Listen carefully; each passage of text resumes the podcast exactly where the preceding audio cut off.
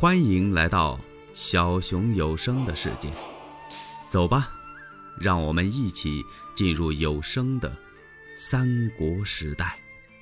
董卓说：“这心里怪难受的，我就把你给出去得了。”他这话啊，可把貂蝉给吓坏了。貂蝉一听，暗打了个冷战：“什么？把我给吕布？哎呦，这谁给老贼出的主意呀？”哦，刚才李儒来过，准是李儒说的。那么这样一来，我家王司徒大人的连环计就完了。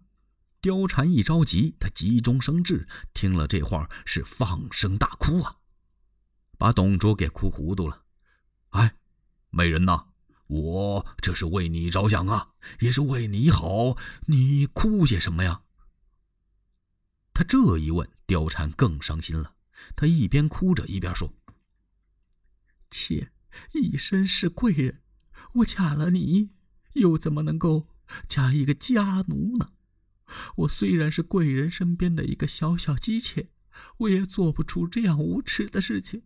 想来这是方才李儒蛊惑贵人你了。李儒是吕布的朋友，他光顾着去向吕布，他就忘了你相国的脸面了。”哎呦，貂蝉这话说的挺厉害。我虽然是个姬妾，可我是你老婆呀。你把你的老婆就给了你儿子？你混了吗你？没这么问他。既然相国如此无情，我貂蝉也不活了。说到这儿，苍狼把镇宅宝剑给拉出来，他要自刎而亡。这可把董卓给吓坏了。哎呦呦呦呦！哎呦，慢来慢来！董卓俩手哆嗦的把宝剑抢过来。美人千万不能寻此短见呐！老夫刚才说过了，是句戏言。我这是跟你开玩笑呢。紧跟着董卓说了那么多的好话哟，貂蝉这才不哭了。不哭可是不哭啊！貂蝉一想，这个地方。不能再待了，因为吕布常来呀，咱们得找个地儿。董卓一听，干嘛找啊？不是有梅务城吗？美人呐，明日老夫带你去梅务城小住几日，你看如何呀？哎，貂蝉这才转悲为喜。董卓立刻吩咐：大摆宴酒，我要与美人痛饮呐。一夜无书。第二天一早，李儒就跑来了。他干嘛来这么早啊？李儒这两天是吃不稳、睡不安呐。就董卓跟吕布一发生这么个事儿，就没有再比他着急的了。他心里最清楚，如果吕布要跟董卓吵起来，他也就跟着完了。您说他能不着急吗？他跑进屋来一看，呵，主公，您起来了。嗯。罢了，李儒。主公，你来此作甚？啊！李儒一听，我来此作甚？我来听回话来了。主公，啊，我是为了貂蝉的事情。您什么时候把貂蝉赏给吕布啊？呵呵呵呵，岂有此理！奉先惜我爱妻，老夫不怪他也就是了。怎么能将我之爱妾赐予奉先？那不是乱了伦理了吗？不给！啊！李儒一听，又不给了。哎呀，主公，我劝您还是给了吧，不要因为这么一个女子耽误了大事呀。胆大的李儒，你在这儿胡言乱语什么？你的老婆怎么不给奉献呢？呃，这这这这个，嗨！李儒一听，这哪跟哪儿啊？这两码事。我的老婆，这吕布他也不爱呀。相国，轰了出去！以后再要跟我提起此事，定斩不容。就这么着，把李儒由院儿里面给轰出来了。李儒站在门口，叹了口气呀：“嗨，完了，可惜呀，连带董卓、吕布加上我，会毁在这么一个妇人的手里。你看那十八路诸侯百万雄兵怎么样，都没能制服得了董卓和吕布。这可真是司徒妙算脱红裙，不用干戈不动兵。”三战虎牢突费力，凯歌却奏凤仪亭啊！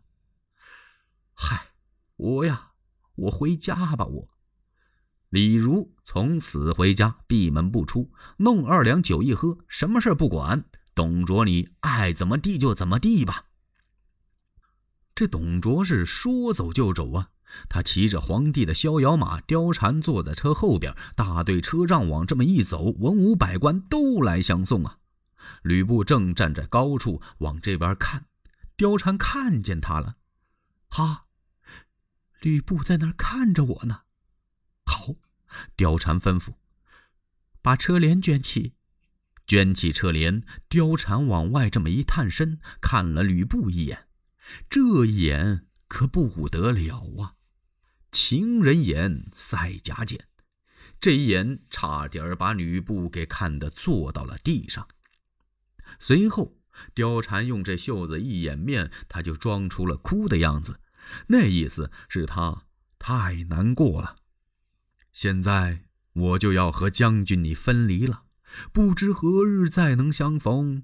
这最可恨的呀，就是那老贼董卓呀。貂蝉这俩是连抹眼泪带比划，这一忙活，把吕布都给忙活晕了。等车仗已经走出老远，吕布这才由那高坡上下来。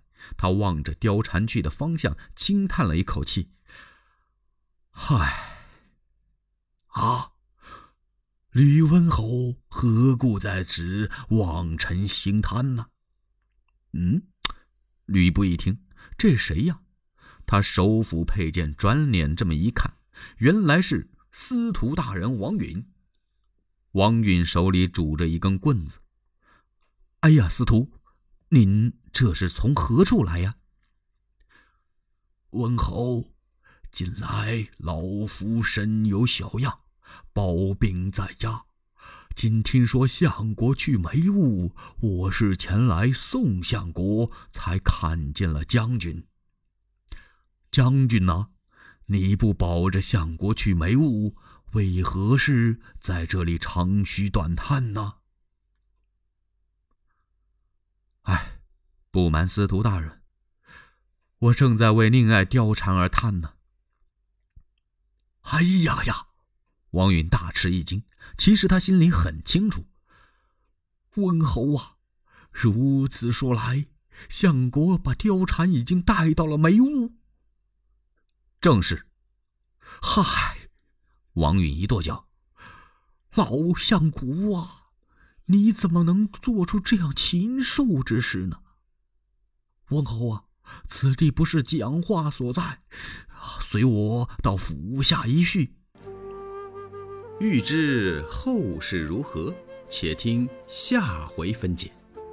喜欢小熊的话，请点赞、订阅、加关注，当然评论。也是可以的，你们的支持是小熊最大的动力。